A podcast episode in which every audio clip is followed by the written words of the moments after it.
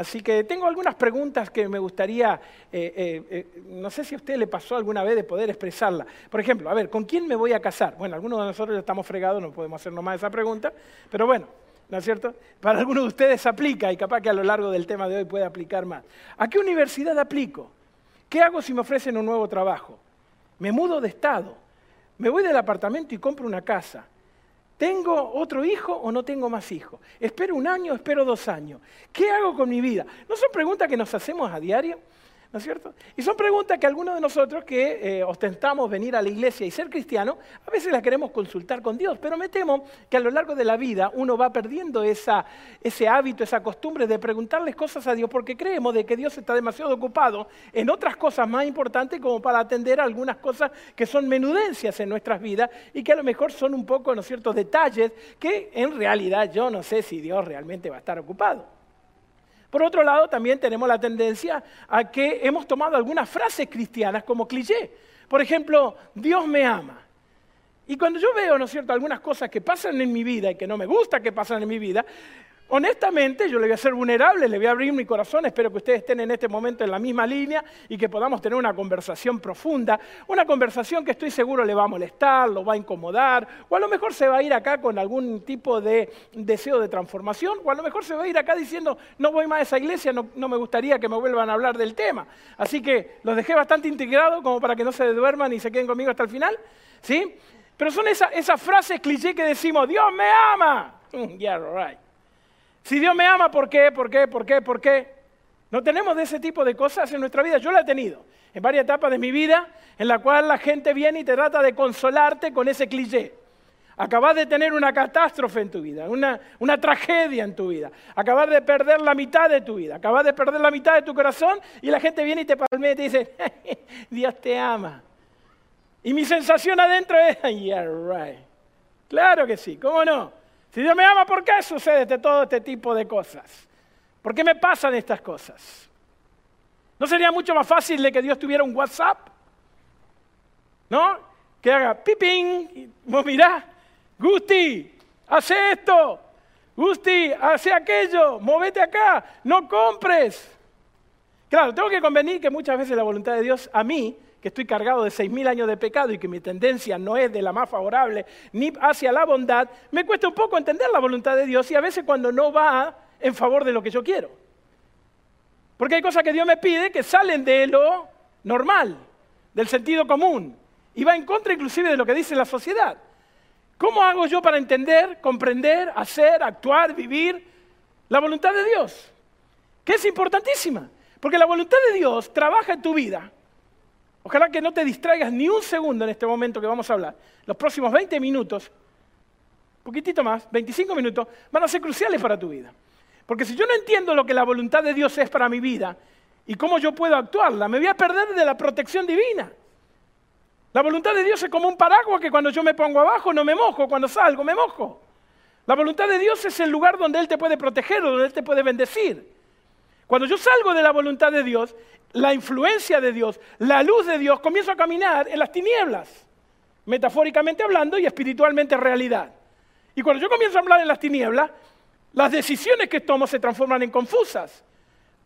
Por eso la mayoría de nosotros, al trazar la línea de nuestra vida, miramos hacia atrás y, decimos, uy, si no hubiera hecho, uy, si no hubiera dicho, uy, si no hubiera comprado, uy, si no hubiera salido con ese, con esa, uy, menos mal que no me casé con ese, con esa. Porque al apartarnos de la protección, de la voluntad de Dios, que lo único que quiere es llevarte a una vida extraordinaria, a que tu vida emocional sea sana, a que tu vida espiritual sea extraordinaria, a que tu vida física sea vigorosa, Dios te mete debajo de su protección y cuando vos actúas en esa voluntad de Dios, es cuando Dios comienza a hacer grandes cosas en tu vida. La Biblia habla de dos voluntades de Dios. Y utiliza dos palabras griegas completamente diferentes. Voluma y telma, que no tiene nada que ver eh, en el estudio, pero si quieren después lo puede investigar. La primera es la voluntad soberana de Dios. ¿Saben lo que significa eso? De que Dios lo va a hacer sin importar lo que pase. La voluntad soberana de Dios es, no necesita, no le interesa, no le preocupa la intervención del ser humano. Dios lo va a hacer. Así lo ha planeado, así lo va a realizar. Déme dejarle un ejemplo muy, pero muy muy trivial. Es el asunto de la segunda venida de Cristo. Cristo va a venir. Y va a venir pronto. ¡Uh! Y las profecías sí lo dicen. Sigan, sigan, sigan, sigan. ¿No les parece que sería de poco inteligente no prepararnos para algo que la, soberanía de Dios ya lo planeó? Dios viene. Dios viene. Y no importa lo que yo haga o deje de hacer, si yo colaboro o no colaboro, Dios va a tener un pueblo remanente, un grupo de personas que van a vivir con el estándar por allá arriba para que la venida de Jesús sea una realidad. Él viene. Y llegado el cumplimiento del tiempo, Él viene. Esa es la voluntad soberana de Dios. Va a ocurrir así yo intervenga o no intervenga. Pero hay una segunda voluntad, que es la voluntad deseada de Dios. Es aquella que Dios me transmite, me invita para que yo participe, para que yo la obedezca, para que yo la viva, de manera que pueda tener una vida extraordinaria. En esa voluntad deseada de Dios, le llamo así para decir que es el deseo de Dios para mi vida, yo puedo agarrar y decirle a Dios, mm, I don't care, mm, no me interesa, yo sé mejor, me gusta más esto. Y es ahí donde empezamos con los dolores de cabeza. ¿No? Es ahí donde empezamos a que nuestra vida, en vez de ser lineal, que va del punto A al punto B, donde Dios me quiere llevar, comienzo a dar vueltas. Y una de las razones es por la cual no escucho, diga conmigo, no escucho, no escucho la voluntad de Dios. Y cuando digo no escucho, no es que no escucho a Dios, es que no escucho, period. Canto como si me valiera, vengo a un sermón como si no me importara. Entonces cuando Dios me habla, yo estoy en otra sintonía. Si usted en este momento trae una radio a transistores, la única que hizo así fue la hermana Loida. Es la única que conoce. Estamos ahí, estamos ahí, estamos ahí, hermana. ¿Radio aquí? ¿Ok? Spotify, pero radio transistor. Ok. Si usted pone una radio transistor y levanta la antena, usted va a escuchar muchas frecuencias en este momento. El cuy de la mañana, la rumbera del norte, ¿no? Sí. No, ahí lo voy a dejar. Cuando usted se sienta en un lugar así, donde lo invitamos a la conversación, Dios va a hablar. Dios lo trajo acá no por casualidad. Dios trajo acá para decirle algo, para tener una experiencia con usted, para que salga transformado.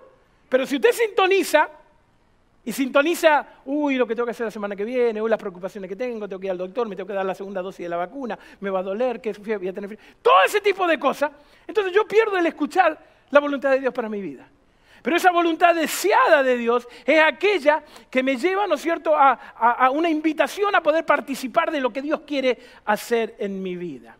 Ahora, esa voluntad de Dios tiene un texto muy, muy interesante. No se conformen, no sean mediocres. No vivan por vivir a las cosas que ofrece este siglo, sino que sean transformados. No es lo que, no, no, no es, no es arreglen, no es acomoden, no, no, no, es transformado. Por medio de la renovación de nuestro entendimiento, para que puedan comprobar cuál es la buena voluntad de Dios, que es agradable y perfecta. La única manera que yo puedo entender qué es lo que Dios quiere para mi vida es si yo renuevo mi mente. Hay dos maneras de ver la vida. Temporal, al ras de mi nariz, son aquellos seres humanos que vivimos con la zanahoria delante, discúlpeme la comparación, usted sabrá lo que hay detrás, pero es la zanahoria delante. Mi trabajo, mi degree, mi matrimonio, mi casa. Y cuando me como la zanahoria, me quedo sin nada. Porque no tengo, no tengo más nada por la cual vivir. Por eso Pablo dice, llenen su mente de algo que trascienda, que ustedes puedan vivir y saber para qué están, para qué viven, hacia dónde van, qué es lo que Dios quiere hacer en tu vida, por tu vida y a través de tu vida. Y eso es lo que hace la voluntad de Dios. Pareciera que Dios tiene todo bajo control, sin embargo llega un momento en el cual Él quiere compartir contigo qué es lo que va a hacer en tu vida porque Él quiere tu participación para que no seas una marioneta. Déjame decirte en primer lugar de que la voluntad de Dios no es un sentimiento. Vamos a empezar por lo que no es. Hay personas que le gustaría, no sé, a mí me gustaría, yo, le voy a confesar, a mí me gustaría, a mí me gustaría ir caminando, ¿no es cierto? Eh, escuchando a lo mejor algo en el, en el, coche y que venga un rayo del cielo así, ¡guau! y te pegue. Y vos digo, ¡oh! La voluntad de Dios. ¿No, ¿No le gustaría? A mí me parece que sería fantástico. Vos imaginate estar caminando así por la calle y que una luz te, y todo el mundo diga, ¡wow! ¿No es cierto? Y digo, es, la voluntad de Dios. Bueno, la voluntad de Dios no es un sentimiento, no es una emoción. Si bien los seres humanos tenemos mucho sentimiento, mucha emoción, y por ahí vos estás escuchando algo que Dios te dice y te hace llorar porque recapacitas, por ahí algo que Dios te dice y te larga una carcajada porque el humor de Dios es espectacular y te da vida. Pero en realidad Dios no trabaja a través directamente por las emociones. ¿Saben por qué? Porque las emociones son bien traicioneras. No hay nada más traicionero en el ser humano que las emociones. Puede ser influido por una música, por un olor, por los 150 tamales que te comiste anoche. Y en realidad no es que es la voluntad de Dios, lo que necesitaba es un puesto bismol. La voluntad de Dios no es un sentimiento, no es una emoción. La voluntad de Dios tampoco es una fórmula. Eh, ¿Saben que googleé voluntad de Dios, ¿no es cierto? Y me aparecieron, pero cientos de miles de artículos que decía tres maneras de hacer la voluntad de Dios. Un, dos, tres y la voluntad de Dios. Uno más uno es dos, la voluntad de Dios. ¿Y saben qué? La voluntad de Dios no es una fórmula. Aunque nos gustaría, nos gustaría que hacer esto, hacer esto, hacer esto y estoy en la voluntad de Dios. Eso sería tratarnos como personas que no somos pensantes. Dios no quiere que tú hagas las cosas simplemente por, por rutina. Dios quiere que pienses, que madures, que puedas crecer. Por lo tanto, la voluntad de Dios no es una fórmula. ¿Cuántos de ustedes quisieron alguna vez hacer un cake y les salió un pancake? A mí me encanta cocinar, pero así todo que miro la receta me salen re mal. Siempre me falta algo. El otro día que quise hacer macarrones. Me encantan los macarrones. Riquísimo. Gasté un dineral porque tiene más ingredientes más difíciles que no sé qué qué harina de almendra, qué no sé cuánto. Me recorrí todos los HIV de todas partes del mundo. Espero que HIV mande diezmo y ofrenda con la publicidad que le estamos haciendo. Amén. Termino literalmente, espero no ofenderlo con mi palabra porque puede ser cultural, pero literalmente era una porquería lo que hice. Un desastre. No y se suponía que era durito. Entonces ahí dije, como buen perdedor, la voluntad de Dios es que no comiera. El otro día viene un hermano hace varios años y dice, pastor, creo que me casé con la persona equivocada. Le digo, ¿cómo? Sí, me casé con la persona equivocada. Creo que Dios me está diciendo ahora cuál es la persona correcta. Y le digo, ah, espere, espere. Interesante el concepto. Le digo, ahora déjeme hacer, una, déjeme hacer un juego de, pensamiento. Eh, si usted se casó con la persona equivocada, quiere decir que la persona que se casó con otra persona también se casó con la persona equivocada. Porque se suponía casar con la otra persona. O sea, eso quiere decir que la otra persona que se casó con la persona equivocada, que se tenía que haber casado con esta persona, pero se casó con la persona equivocada, también está casado con la persona equivocada. Todos estamos casados con la persona equivocada. Si Dios fuera una fórmula, si la voluntad de Dios sería uno más uno es dos, si te equivocas no hay marcha atrás, Dios sería un desastre para nuestras vidas. Porque cada vez que tomas una decisión que te lastima, entonces no podrías volver atrás. El Dios en el cual nosotros creemos, el Dios de la palabra de Dios, es un Dios de segunda, de tercera, de cuarta, de mil oportunidades. Y no importa de que vos hagas curva en tu vida, vas a llegar. Porque Dios te va a guiar en el camino. Claro, algunos que somos más cabeza dura, mira a la persona que está al lado, ¿ok? Nos va a costar un poco más, pero vamos a llegar porque la voluntad de Dios es que tú seas feliz, que te salves, que viva eternamente, que disfrutes de la vida. Pero la voluntad de Dios no es una fórmula, no trabaja de esa manera. Por eso Jeremías dice, los siervos no saben lo que el dueño hace, pero ustedes sí lo saben porque yo se los cuento. De manera de que no tenés que ligarte simplemente a las circunstancias de la vida. Y si te equivocas hay una segunda oportunidad. La voluntad de Dios sí es amistad con Dios. Miren lo que dice Juan capítulo 14, 15, versículo 14. Vosotros sois mis amigos si hacen lo que yo les mando. Juan 15, 14. Ya no lo voy a llamar siervo porque el siervo no sabe lo que hace su Señor. Déjeme hacer un pequeño paréntesis. Y yo te advertí y te dije de que hoy, al final, vos te vas a ir enojado conmigo, perturbado en tu mente. Yo espero que te vayas insatisfecho, de que vayas y digas, no puede ser lo que me dijo Gustavo, tengo que investigar, nunca había pensado esto así. Algo tiene que pasar. Vos te podés ir enojado a los gritos, ¿no? refunfuneando, pateando, pero indiferente no te podés ir. No te podés ir. Juan le dice, en el capítulo famoso del 15, que ustedes son mis amigos, pues yo les cuento lo que voy haciendo. No lo voy a llamar siervo, que en realidad la palabra acá es esclavo. Porque el siervo no tiene la menor idea de lo que hace su Señor. Te pregunto, y empezamos a incomodarte, ¿tenés alguna idea de lo que Dios quiere hacer en los próximos tres años en tu vida? ¿Vos estás claro con lo que el Señor quiere hacer en el próximo año en tu vida? Es más, ¿vos sabés lo que el Señor quiere hacer este fin de semana en tu vida? Porque si tu respuesta es no, yo te animaría a que revises tu intimidad con Dios. Porque es muy probable que tengamos demasiada iglesia, poca intimidad. Muchos programas, poca relación. Y Juan dice, repitiendo las palabras de Jesús, pero yo lo llamo a ustedes amigo porque todas las cosas que yo escucho de mi padre se las cuento a ustedes. No es reglas, son relaciones. Fíjese, viene Dios y le dice a Noé, construye un arca. ¿Ustedes creen que Noé la construyó porque hacía sentido? Nunca había llovido. Lo más cercano para manejar un bote de esas dimensiones eran 500 millas. La gente se le reía en la cara. Era algo completamente atípico, ridículo. Dios dice algo que no tiene nada que ver con la situación en la cual él está viviendo. Sin embargo, Noé lo hace. ¿Por qué? Porque era loco. Claro que sí, era un loco de Cristo. Porque dice en el versículo siguiente de que Noé caminaba con Dios. Y cuando vos caminás con Dios, estás seguro que el próximo paso que lo vas a dar, lo vas a dar bajo la voluntad. Y cuando hacerlo bajo la voluntad, Dios te protege. ¿Te vas a equivocar? Sí.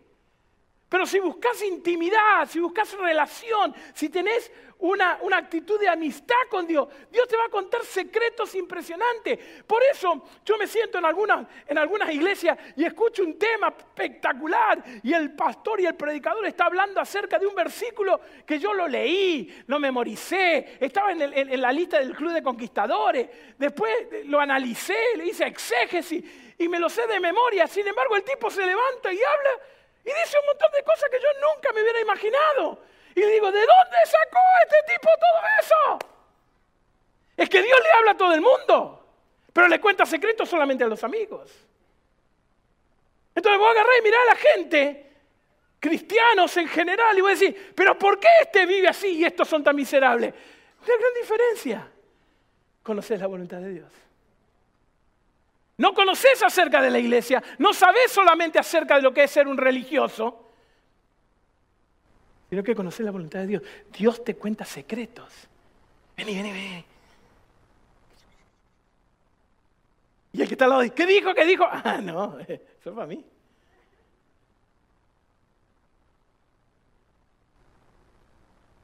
93%, estaba leyendo un artículo de psicología que me llamó la atención, decía que 93% de nuestras respuestas a las situaciones de la vida se hacen de forma espontánea, sin pensar.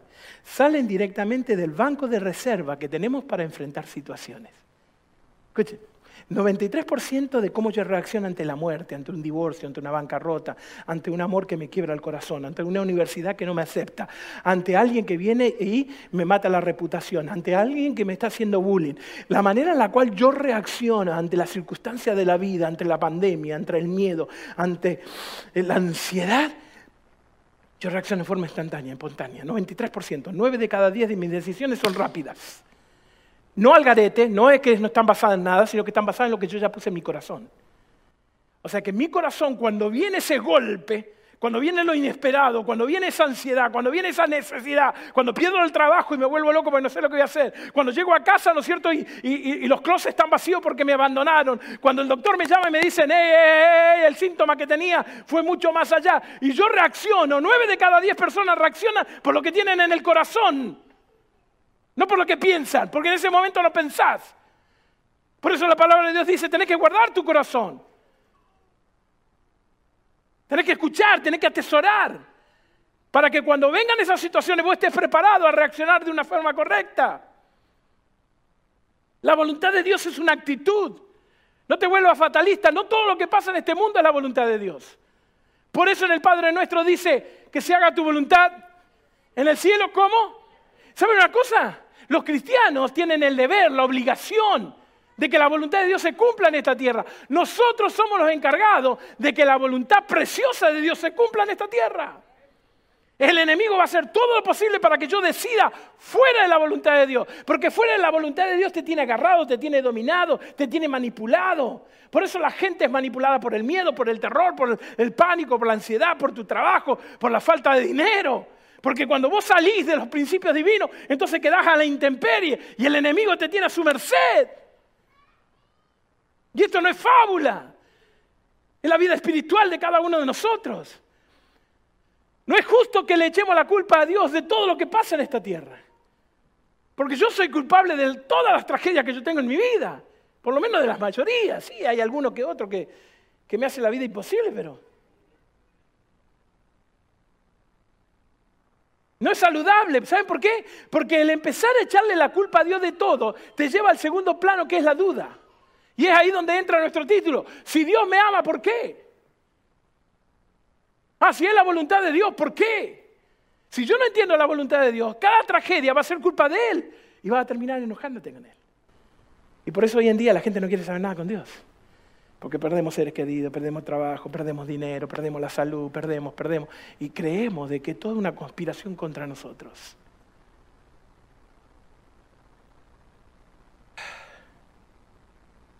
Tenés que moverte en la dirección en la cual podés, tomando el riesgo, hacer lo que la voluntad de Dios dice.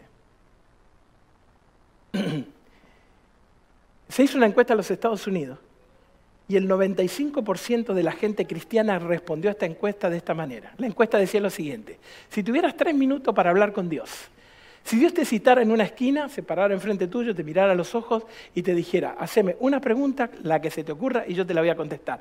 Nueve de cada diez cristianos en Estados Unidos dijeron que la primera pregunta que le daría sería, Señor, ¿cuál es tu voluntad? Yo creo que es una pregunta un poco cliché. Hemos aprendido a preguntar eso, pero yo no sé si queremos esa respuesta. ¿Okay? Vos imaginate que después del tema vos te sentís impactado, salís ahí al estacionamiento, levantás las manos y decís, Señor, el mensaje ha llegado a mi corazón. Haz de mí lo que quieras. Úsame en tu favor. Yo iré a los lugares que tú me mandes. Oh Dios. Y Dios te dice, ¿en serio? Sí, Señor. Qué bueno, hace 30 años que venía a la iglesia, nunca me dijiste esto. Qué bueno, ¿en serio? Sí. Ok, ¿sabes qué? Anda, pack y vamos al África un año. Señor, hay algo por acá en Houston. Ay, Señor, todo lo que quiera. Mira, mira si el Señor dice, ¿en serio? ¿En, serio? Genial. Eh, eh, yo, me imagino que Dios, estuve esperando esto tanto tiempo. Desde antes de la fundación del mundo, yo ya tenía grabado en la palma de la mano y estaba esperando, mi amor, que vos me digas, Señor, aquí estoy. Sí, Señor, haz lo que... Mira, ¿sabes qué? Tengo un, tengo un asuntito. En la relación en la cual estás te está matando. Tenés que dejarlo. El trabajo que agarraste ahora no te ayuda en lo espiritual, tenés que cambiarlo. No compres la casa que vas a comprar porque te va a atar económicamente y yo tengo otros planes. Seguí con el Toyota Corolla del año 74. No tenés que impresionar a nadie. Amén. ¿Ok? Vamos de nuevo. Todo lo que aquello que ocurre a los que confían en Dios es para bien. Sí, claro que sí. Esa es la fe. Hay muchos de nosotros que nos acercamos a Dios porque queremos que todo nos vaya bien, pero no sabemos que en el medio de lo malo Dios va a hacer lo bueno. La palabra de Dios dice en Romano, y sabemos que lo que aman a Dios, todas las cosas le ayudan para bien. Esto es conforme al propósito que ha sido llamado. O sea que si yo paso por una desgracia y Dios está en control de mi vida, yo sé que en ese momento lo voy a llorar, voy a pasar un momento desagradable, mi corazón va a latir, pero me voy a levantar y voy a decir, ah, no importa, porque Dios tiene algo mejor para mí adelante.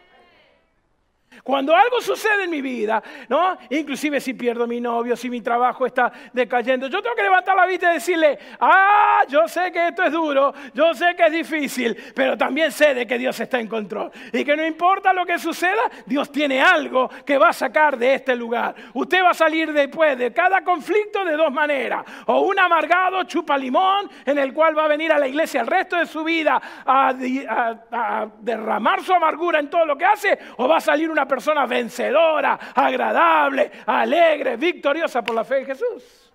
Por eso cuando a José le dijeron, ahí está tu hermano, el tipo sale afuera y le dice, hey, soy su hermano. Y los hermanos se volvieron locos y dijeron, no, tranquilo, vos me quisiste matar, vos me metiste en el pozo, vos me vendiste, pero está todo bien, yo ya sané mis heridas, los perdoné, porque ustedes pensaron en hacerme mal, pero Dios lo transformó para que yo pueda pararme hoy y ser el segundo en todo el universo para darle de comer a esta gente que se estaba muriendo de hambre y Dios me ha bendecido. Pero si yo no pienso así, todas las cosas negativas de mi vida son culpa de Dios. Y me vuelvo una persona amargada, resentida, triste, quejosa, criticona y finalmente vas a morir solo. Pero todo lo que le pasa a los cristianos, sea bueno sea malo, permitido por Dios, causado a veces por Dios, es porque Dios tiene un plan más grande. Porque Él sabe lo que sucede en el futuro. Nosotros tenemos la zanahoria, Dios tiene el universo, Dios mira todo desde el futuro y Él sabe por dónde tengo que ir, por dónde no tengo que ir. Y si hay algún pozo en el camino, Él me va a llevar hasta lo más profundo del pozo, me va a sacar una persona transformada para que yo haga la voluntad de Dios. Eso es la voluntad de Dios.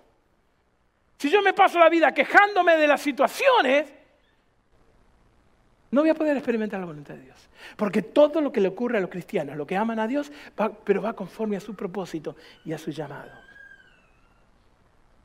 A, veces la pregunta no tiene que ser ni siquiera por qué, mucho menos para qué. Muchas veces las cosas que les ocurren es para quién. Hay mucha gente que dice, ay, ¿por qué, Señor? es que soy tan espiritual. No, papito, sos cabezón, por eso te pasa la cosa. Nada espiritual. Hay algunos, ¿no es cierto? Un poquito más, ay Señor, ¿para qué tengo que aprender algo? ¿Para qué? No, no, la mayoría de nosotros deberíamos preguntarnos esto, ¿para quién? A lo mejor pasó una desgracia en tu vida, pasaste por un divorcio, una bancarrota, un amor que te dejó. A lo mejor tuviste un problema en, tu adolescencia. ¿Sabes por qué? Es para quién. Porque hoy en día hay gente que está esperando de que vos te sientes y le digas, ¿sabes que yo pasé, Dios me sanó y estoy acá? ¿Es para quién? Si hay algo que Dios ama en forma desmedida es el ser humano. Y Él todo lo va a hacer para que tu voluntad se alinee con la de Él, para que otro ser humano pueda conocer la salvación a través de Cristo. Por eso José le dice, ustedes lo hicieron para hacerme mal, pero Dios me trajo acá para salvar a mucha gente. Por lo tanto, la voluntad de Dios hace siempre bien. Número dos, si está escrito, no preguntes. Si está escrito, no preguntes. Es el principio de la madurez. Lo peor que le puede pasar al ser humano es interpretar. Dios dice, pero yo pienso. ¿No? Dios dice, pero yo, no, soy una persona inteligente, yo interpreto. No, no, no, no, no. Si está escrito, no pongas un signo de pregunta cuando Dios puso un punto final. A veces nosotros queremos torcerle el brazo a Dios. A ver, hermano, escúchenme una cosa. Mi querida familia, iglesia, aquellos que nos están mirando. ¿Qué parte de amar a mi enemigo no entiendo? ¿Qué parte de perdonar a, a la gente que está alrededor mía no entiendo? ¿Qué parte de guardar el sábado no entiendo? ¿Qué parte de pagar diezmo y ofrenda no entiendo? Qué silencio, qué silencio. No es opcional. Hermano, si usted no está pagando diezmo y ofrenda, usted no está en la voluntad de Dios. Ponga la excusa que quiera. Porque si está escrito, usted no tiene que preguntar. Si usted pregunta es porque todavía no tiene ese caminar con Dios en el cual Dios le reveló la relación que Él tiene con usted y de que Él lo va a proteger y lo va a cuidar y nunca le va a faltar nada. Y no solamente el hecho de dar, usted tiene que, tiene que dar hasta que duela y cuando le duela tiene que dar más. No se preocupe, no voy a pedir ofrenda. Porque si bien esta es una voluntad demandante de Dios porque está escrita, usted tiene la posibilidad de vivir miserablemente si no lo hace. O si elige dónde lo va a poner, porque no te gusta acá o te gusta allá. Ese no es tu problema. ¿Sabes la cantidad de gente que me dice cuando salimos a hacer un viaje misionero? No, ¿cómo vamos a ayudar a los ambulantes debajo del techo? Ellos tienen papel y hablan mejor inglés que yo. Ese no es nuestro problema. Nuestro punto es ayuda. Punto. ¿Qué hace Dios con mi ayuda? Es problema de Dios. Yo tengo que hacer lo que tengo que hacer. Si hay alguno de ustedes que está levantando un negocio y lo está haciendo con alguien que no cree lo mismo que usted, está en peligro. Está en peligro. Eh, ver, ver, ver. No, me venga, no me venga con el religiosismo. No, lo que pasa es que no nos tenemos que juntar con esa persona porque somos mejores. No, no tiene nada que ver con eso. No es ponerte la mano acá como cuando mi señora me regaña y decir, no, yo no me junto con aquello porque no sabe la verdad. No, no, no, no pasa por ahí. Pasa por el hecho de que a lo mejor esa persona es mejor que yo. Vamos a empezar por ahí. Pasa por el hecho de que cuando Dios dice no te junten yugo desigual y yo estoy haciendo un negocio con alguien que no cree con los mismos principios que yo creo, en algún momento vamos a chocar. Y él va a querer hacer algo que yo no voy a querer hacer. Y él va a ir por su lado, voy a perder la amistad, voy a perder el negocio, voy a ir a bancarrota, cuando el Señor ya lo dijo. Ay, pastores, que enganché algo, después de 40 años el tren se me iba. No la puedo soltar, Señor. Es un ángel. Hay un dicho en mi país que dice que cuando la limosna es grande, hasta el santo desconfía. Y cuando te hablan mucho de que esto va bien, va bien, va bien, algo bien, ay, pero Señor, no cree lo mismo que yo. Y yo los miro como diciendo, ajá, ore por mí. Y le digo, ah, para, ¿vos me estás pidiendo que yo le diga a Dios, Señor, cambia esta parte de la Biblia? Porque a vos no te conviene. No, pero, pero pastor es una buena chica. No, no, no, es, que ese es el concepto equivocado. No estamos hablando de que la otra persona sea mala. Estamos hablando de que no tienen la misma compatibilidad. Y cuando Dios dice algo y vos le querés poner un signo de pregunta y lo querés hacer a tu manera, entonces empiezan los conflictos. Si está escrito, no preguntes, obedece, para que Dios pueda revelarte cuál es el siguiente paso. Mi querida iglesia, te lo tengo que decir. Hay muchos de nosotros que somos miserables porque no estamos diezmando. No estamos diezmando nuestro tiempo. Se lo está guardando todo para vos. Solamente para vos. No estás diezmando tu, tu, talento. Todo lo que Dios puso en tu vida solamente es para tu trabajo. No estás diezmando tu diezmo. Eso vos ya lo sabes. ¿Quieren que lo interprete? Usted cree, se bautiza, salvo. A ver, ¿algo más? Si está escrito, no pregunte. Es el principio de la madurez. No penséis que yo he venido a abolir la ley, Mateo 5, 17, sino que yo vine a cumplir exactamente todo lo que mi palabra dice. Número tres. Tengo cinco minutos. Número tres. ¿Tienen las dos primeras? Si les pregunto, a ver, ¿cuál es la primera? Todo lo que, muy bien. ¿La número dos? Si está escrito, no pregunte. Muy bien. Número tres. ¿A quién afecta? Es el principio del amor. Escúcheme bien. Le dije que hoy viene malo. Si lo que yo estoy haciendo, diciendo, pensando, actuando, soñando, hace mal, lastima, hiere, baja la estima de otra persona, no es la voluntad de Dios. Dios nunca te va a mandar a hacer algo que destruya a otra persona. Nunca. Pero es la verdad, está bien, pero la verdad sin amor se transforma en la peor daga clavada al corazón del ser humano. No me vengas con versículo, la palabra de Dios dice, te lo leo. Primera Corintios dice, como también yo en todas las cosas agrado a todos, no procurando mi propio beneficio, sino en el de muchos, para que ellos también sean salvos. A mí esto no me lastima, no me hace nada, que se adapten. No, no, no, no, no. Yo soy la persona madura y actúo con el principio del amor. El hecho de que yo me hago cristiano es lo siguiente yo entiendo lo que Dios hizo en mi vida y lo mismo que Dios hizo en mi vida quiero que se refleje, que se duplique. Y como yo me siento salvo y me siento espectacular, quiero que ustedes también lo sientan.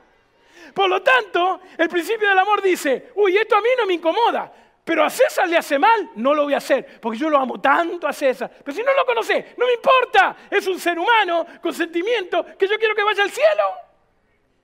Y si él que no lo conozco, que no es mentira, que te conozco, no, y si él que no lo conozco, voy a hacer algo así, imagínate con un montón de familiares que no conocen a Dios. afecta a los demás. Si lo que estás pensando, lo que estás diciendo, lo que vas a hacer, cualquier cosa que esté en tu vida, está lastimando a otro, no estamos en la voluntad de Dios. No estás. No estás. Porque lo primero que hace la voluntad de Dios es proteger a los otros. Número cuatro, ¿a quién le pregunto? Que es el principio de autoridad. Proverbio 15:5 dice, el necio menosprecia los consejos, mas el prudente lo guarda y los corrige y vive sabiamente. Dios trabaja a través de autoridades. Acuérdense de esto. ¿Se acuerdan cuando Jesús venía caminando y viene, ¿no es cierto?, un centurión y dice, Señor, y Jesús se para, mi hija está por morir, está enferma. Y Jesús le dice, ok, ok, ok, aguantamos un ratito, estoy ocupado, ya voy para allá. Y el centurión dice, no, no, no, solo di la palabra.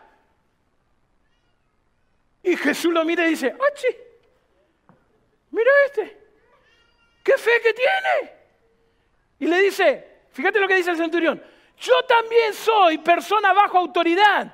Yo tengo 100 al cual digo y ellos obedecen. Por lo tanto, tú di la palabra y nosotros obedecemos. Y Jesús se, queda para y dice, en todo Israel no encontré un tipo que... Y es un centurión. La Biblia dice de que Dios actúa bajo el nivel de autoridad. Hay cuatro autoridades en la Biblia y no te va a gustar, pero hay cuatro autoridades que cuando ellos se mencionan, vos tenés que sumirte y tenés que obedecer para que tu vida sea espectacular. La primera es los padres. Los, los padres. Oh, pero pastor, mis padres, a menos de que tus padres te hagan hacer algo en contra de la voluntad de Dios, de lo que dice la palabra de Dios, lo que dicen los viejos, tenés que escuchar. Tenés que escuchar. No, que vivimos en un mundo, tenés que escuchar. Porque Dios trabaja a través de los padres. Ah, claro, si tu padre es uno sinvergüenza y no tiene relación con Dios, bueno, anda al cielo como pueda, mamito, pero... Por eso es tan importante que los padres dejen de construir castillos en este mundo y empiecen a construir vida para el mundo que sigue. Por eso es tan importante que nosotros comencemos a dar el ejemplo de poder elevar una generación que esté enamorada de Jesús por cómo lo ven en mí, no por lo que yo le digo. Pero cuando tu papá te habla, tu mamá te habla, escucha. Porque no hay nadie que te ame más en el mundo que tus padres. Aparte, nosotros nunca nos equivocamos. Y si nos equivocamos es para saber que ustedes saben. No, claro que nos equivocamos. Y porque metimos la pata, hay muchos que tenemos todo el dolor y la autoridad de venir a decirte, cabezón, no hagas eso. Dios trabaja a nivel de autoridad. Segundo, gobierno. Gobierno. Todo lo que diga el gobierno, a menos que vaya en contra de la Biblia, usted tiene que obedecer. Inclusive esos cartelitos que dicen 65.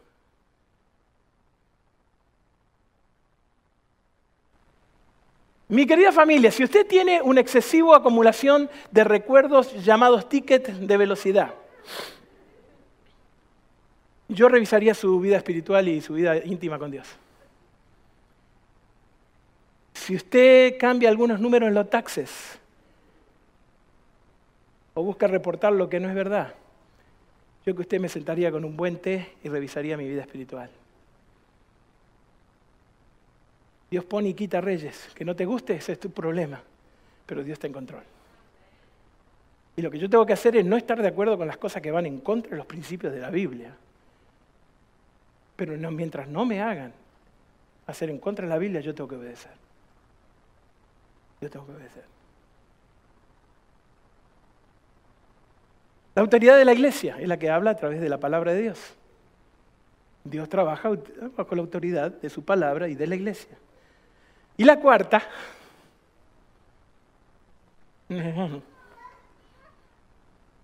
los esposos.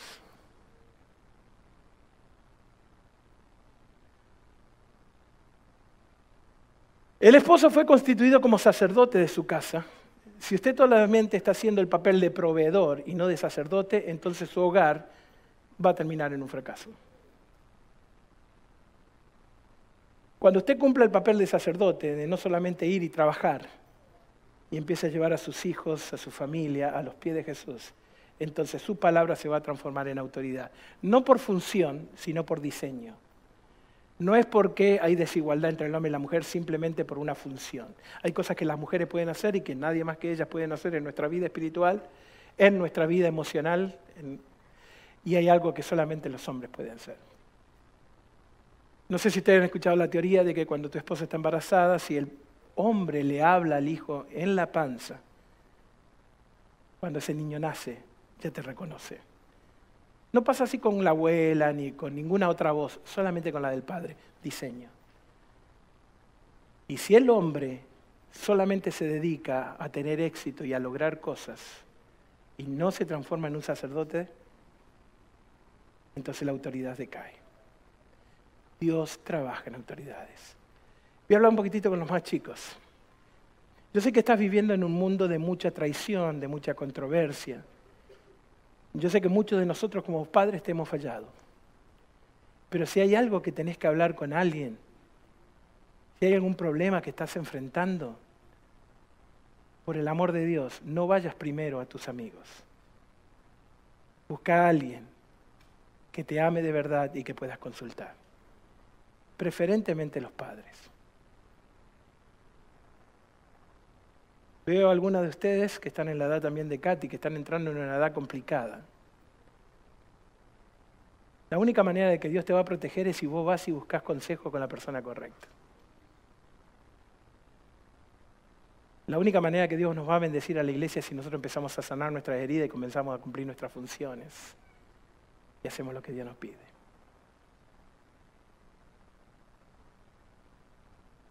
¿Afecta el nombre de Jesús? Es el principio de la motivación. ¿Saben que lo que usted hace, si afecta el nombre de Jesús, no es la voluntad de Dios? Por ejemplo, si en su trabajo dicen, ah, mira, tenía que ser cristiano. ¿Sabe que si en la escuela dices, ah, mira, ahí van los weird, están los cristianos? Si todo lo que vos haces afecta en forma negativa la reputación de Dios, yo te aseguro que no es la voluntad de Dios. ¿Por qué? Porque la palabra de Dios dice, para que todos los pueblos de la tierra conozcan que la mano del Señor es poderosa, a fin de que teman a nuestro Señor y se crean que Dios es para siempre. ¿Usted conoce la historia de esa mujer que iba, ¿no es cierto?, en la calle y la policía lo para y se baja y atrás tenía un montón de bumper stickers, ¿no?, de calcomanía. Yo amo mi iglesia, viva Houston Northwest. Pastor Gustavo, mi pastor, aleluya. ¿no? Lleno así, tengo como mil stickers así. Y el policía la para y le dice, ¿Por qué me paró? Dice, documento, por favor. No, no, no, ¿qué documento? ¿Por qué me paró? Yo no hice nada malo. Dice, documento. Y la señora se pone, no, no, yo quiero saber por qué me paró. Y el policía le dice, mire señora, cuando yo vi que usted pasó un carro y se le puso adelante y comenzó a saludarla con un dedo, y se dio vuelta y dijo un montón de palabrotas y empezó a maldecirla, y vi los stickers, yo dije, este carro es robado. Si lo que usted hace después del mediodía afuera, daña la reputación de Dios, deja el nombre de Jesús mal, no estamos en la voluntad de Dios. Porque lo primero que hace es justamente poner el nombre de Jesús en alto. ¿Qué vas a hacer con esta información? Dios me ama, yeah, right. ¿Por qué la pone tan difícil?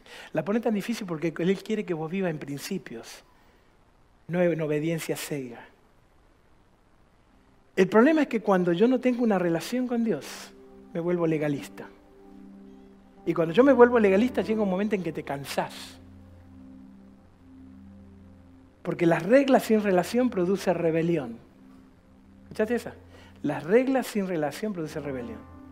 Llega un momento en la vida que voy a decir, ya estoy harto, estoy harto de, obedecer, estoy harto de seguir, no lo entiendo, porque Dios va a pedir miles de veces cosas que van en contra de mi sentido común. Ama a tu enemigo. No, güey. Perdona. Ah, yo no le hice nada. Da diezmo y ofrenda. Decile a una persona con mente secular de que vos das el diezmo y la ofrenda acá a la iglesia. ¿Qué te va a decir? ¡Socotroco! ¿Qué tenés en la cabeza? ¿Estás loco? Porque ellos no conocen a Dios. ¿Sabe una cosa, iglesia? Escúcheme, míreme. ¿No es esa la iglesia que tenemos que tener? Que esté debajo de la voluntad de Dios. Que cuando Dios dice, yo obedezco. No porque soy una marmota sin pensamiento, sino porque soy un ser humano, amigo de Dios, que entiendo que lo que Dios me dice siempre es para mi bien. ¿No es esa la iglesia que queremos? Vigorosa, fortalecida, consciente de nuestros errores, pero sanando heridas.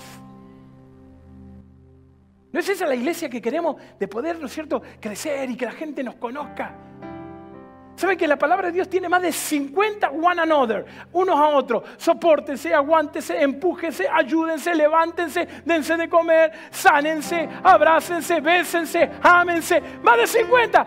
Ese es el Evangelio. Esa es la voluntad de Dios. Que yo tenga una intimidad tan profunda con Dios, que camine con Dios, que todo lo que Dios me diga en mi secreto, yo lo viva en público. Porque estoy enloquecido de lo hermoso que es vivir con Dios y lo transmito en mi estilo de vida.